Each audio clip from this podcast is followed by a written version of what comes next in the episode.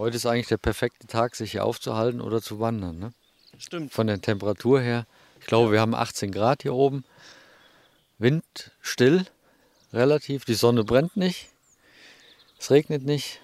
Per wirklich perfekt. Ja, habe ich auch gedacht. Ich, mich auch gefreut. Ich laufe durch den Urwald oder besser gesagt durch ein Stück Wald, das mal zum Urwald werden könnte. Ein Urwald entsteht immer so, wie es für ihn eigentlich optimal ist. Ein, ein sehr stufiger Aufbau eines äh, Bestandes, eines Waldes ist für den, gegen den Sturm immer besser. Denn der Wald hat ein Problem. Der Klimawandel macht ihm ganz schön zu schaffen. Was der Klimawandel allerdings noch nicht weiß, der Wald könnte ihm auch ganz schön gefährlich werden.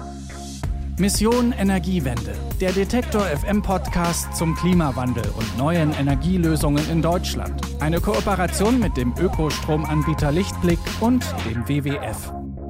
Hallo, ich bin Christian Eichler und ich treffe Ralf Schmidt. Hallo, Herr Schmidt. Hallo. Guten Tag, Christian Eichler. Hallo.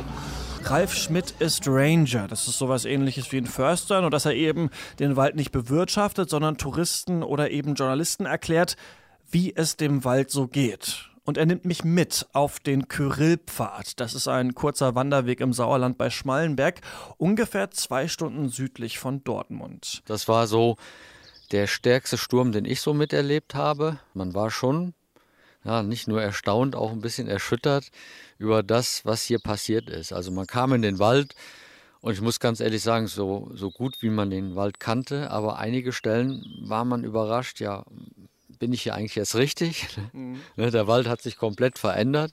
Kyrill, das war ein schwerer Orkan, der vor elf Jahren Mitteleuropa, aber vor allem das Sauerland getroffen hat.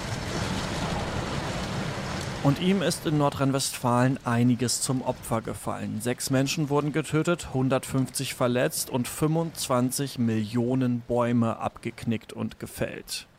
Viele Waldbauern und Förster waren entsetzt und für viele Waldbesitzer war das durchaus ein traumatisierendes Erlebnis. Aber Kyrill war auch eine Chance. Und das war dann für uns auch so maßgeblich dafür zu sagen, wir müssen jetzt schnell handeln. Ein Stück Wald muss jetzt liegen bleiben, ja. sonst ist es für uns verloren als ähm, Kyrillfahrt.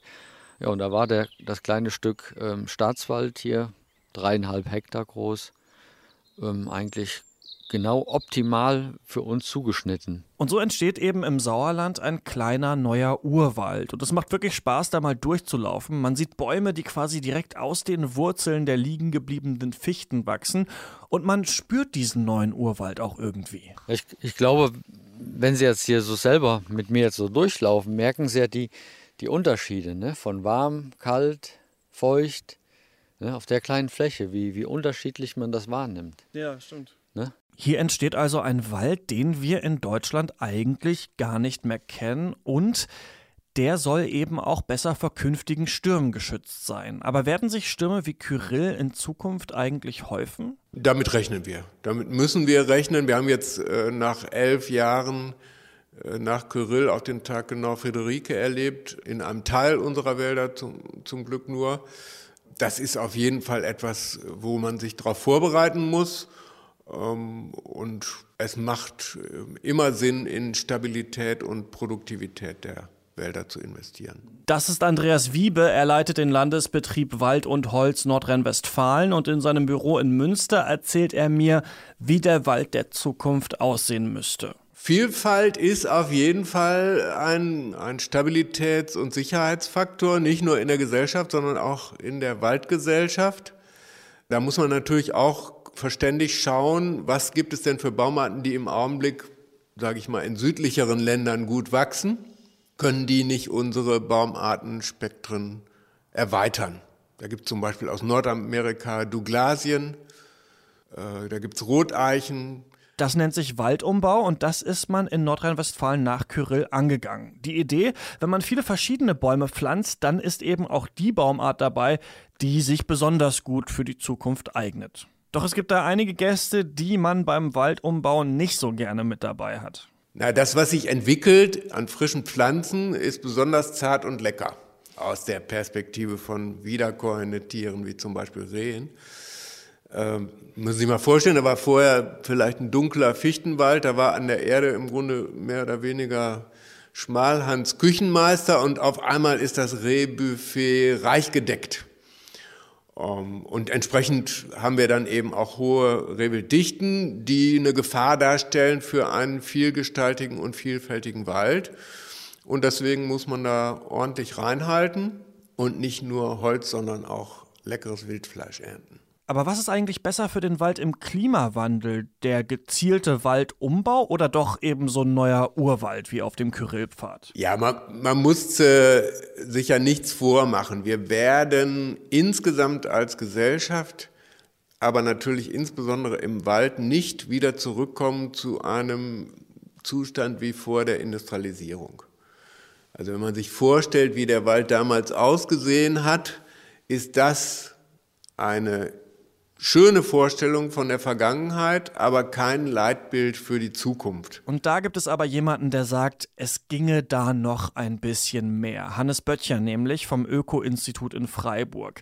Er hat mit einem Team den Zukunftsentwurf Waldvision erstellt. Dabei würde man den deutschen Wäldern ein Viertel weniger Holz entnehmen und das würde laut Böttchers Modell dazu führen, dass der Wald fast dreimal so viel CO2 pro Jahr binden kann, als wenn er weiterhin so bewirtschaftet wird wie bisher. Und damit könnte er die Hälfte des CO2-Ausstoßes aller deutschen PKWs binden. Es ist ein recht plakatives Szenario. Wir haben es auf ganz Deutschland angewandt.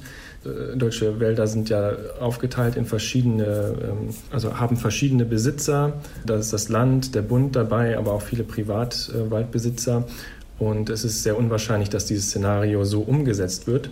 Es geht vielmehr darum, plakativ zu zeigen, welches Potenzial darin steckt. Also es ist mehr ein, ein theoretisches Szenario, aber nichtsdestotrotz zeigt es, worauf wir bei der Waldnutzung achten müssen. Denn unsere Wälder binden ja durch Photosynthese CO2, das sie zum Wachstum brauchen, und damit könnten sie dann dem Klimawandel ganz schön eins auswischen.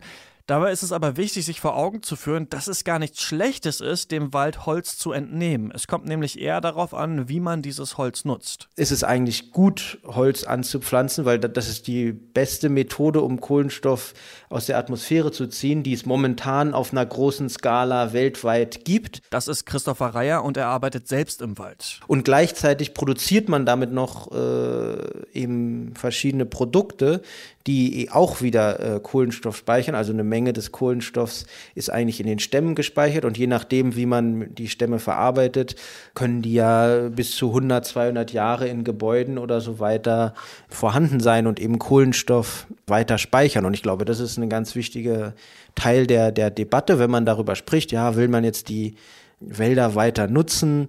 Die Frage, denke ich immer, ist mal, was ist denn die Alternative? Würde man jetzt stattdessen mehr Kohle nutzen, hätte es sicher einen schlimmeren e- Effekt auf, auf das Klima. Also er arbeitet nicht wirklich im Wald, aber das Potsdam Institut für Klimafolgenforschung, das liegt auf dem Telegrafenberg, ist in der Nähe des Potsdamer Hauptbahnhofs und der ist eben bewaldet und dort habe ich ihn besucht. Er hat in einem internationalen Team verschiedene Studien zu den Folgen des Klimawandels für die Wälder verglichen und kommt zu dem Ergebnis, dass nicht nur mehr Störungen auf die Wälder zukommen, sondern diese verschiedenen äh, Störungen interagieren. Das heißt, wenn jetzt ein Sturm war, dann liegen Bäume auf dem Boden, Äste liegen auf dem Boden, totes Material sammelt sich an und das bietet äh, zum Beispiel, wenn dann noch trockene Bedingungen vorherrschen, eben sehr guten Brutraum für Insekten, die sich dann eben sogar so stark vermehren können, dass sie äh, zum Beispiel auch gesunde Bäume, die den Sturm sozusagen gut überlebt haben, gut überstanden haben, attackieren können und dann diese auch noch ähm, schädigen. Und dass eben diese Faktoren, der Zusammenspiel dieser Faktoren eben auch noch durch den Klimawandel begünstigt wird. Die großen Stürme Kyrill und Friederike lassen sich aber laut Christopher Reier nicht direkt auf den Klimawandel zurückführen. Also prinzipiell ist es sehr schwierig, ein einzelnes Extremereignis genau dem Klimawandel äh, zuzuordnen. Das trifft jetzt auf alle Arten von Extremereignissen zu und wir arbeiten an bestimmten Methoden, wo wir halt dann Modelle laufen lassen, einmal sozusagen ohne Klimawandel, einmal mit Klimawandel und dann den Vergleich und dann muss man so, also da gibt es natürlich Methoden, wie man das äh, machen kann. Aber für die Winterstürme gibt es auch in, in Europa jetzt und speziell die, die Deutschland immer betreffen, ist es auch also einfach ähnlich schwierig, äh, eine direkte Aussage zu treffen, weil die Klimamodelle eben da noch nicht so eindeutige Signale liefern. Also der Klimawandel bedroht die deutschen Wälder und auch, wenn noch nicht zu 100 Prozent klar ist, wie stark künftige Winterstürme sein werden, kann ein diverser Wald sich besser vor ihm schützen. Und vielleicht sollte man, wenn man sich mal wieder einen Tisch oder einen Stuhl kauft, mal darauf achten, dass er aus deutschem Holz gemacht wurde und ihn dann im besten Fall ein ganzes Leben lang benutzen, denn so kann man ganz einfach CO2 in der eigenen Wohnung binden. Der Klimawandel selbst ist in den deutschen Wäldern aber auf jeden Fall schon zu spüren. Das sagt auch Ralf Schmidt auf dem Kyrillpfad. Was ich zum Beispiel letztes Jahr festgestellt habe, da habe ich das erste Mal bei uns in der Region 500 Meter über Meeresspiegel einen Wiedehopf gesehen. Das ist eigentlich ein Vogel, der die wärmeren Regionen Deutschlands aufsucht. Ne? Aber das, das ist schon ein Zeichen dafür, bestimmte Tierarten, wenn sie denn fliegen können, sind ganz schnell da ne? und erobern diese Lebensräume. In der nächsten Folge von Mission Energiewende spreche ich hier mit meiner Kollegin Karina Frohn. Da geht es dann um Regen, denn der wird in Zukunft immer stärker. Falls Sie diese Folge nicht verpassen wollen, können Sie Mission Energiewende natürlich überall als Podcast abonnieren, zum Beispiel auch auf Spotify, Apple Podcasts und dieser. Ich bin Christian Eichler, bis nächste Woche. Mission Energiewende, der Detektor FM Podcast zum Klimawandel und neuen Energielösungen in Deutschland. Eine Kooperation mit dem Ökostromanbieter Lichtblick und dem WWF.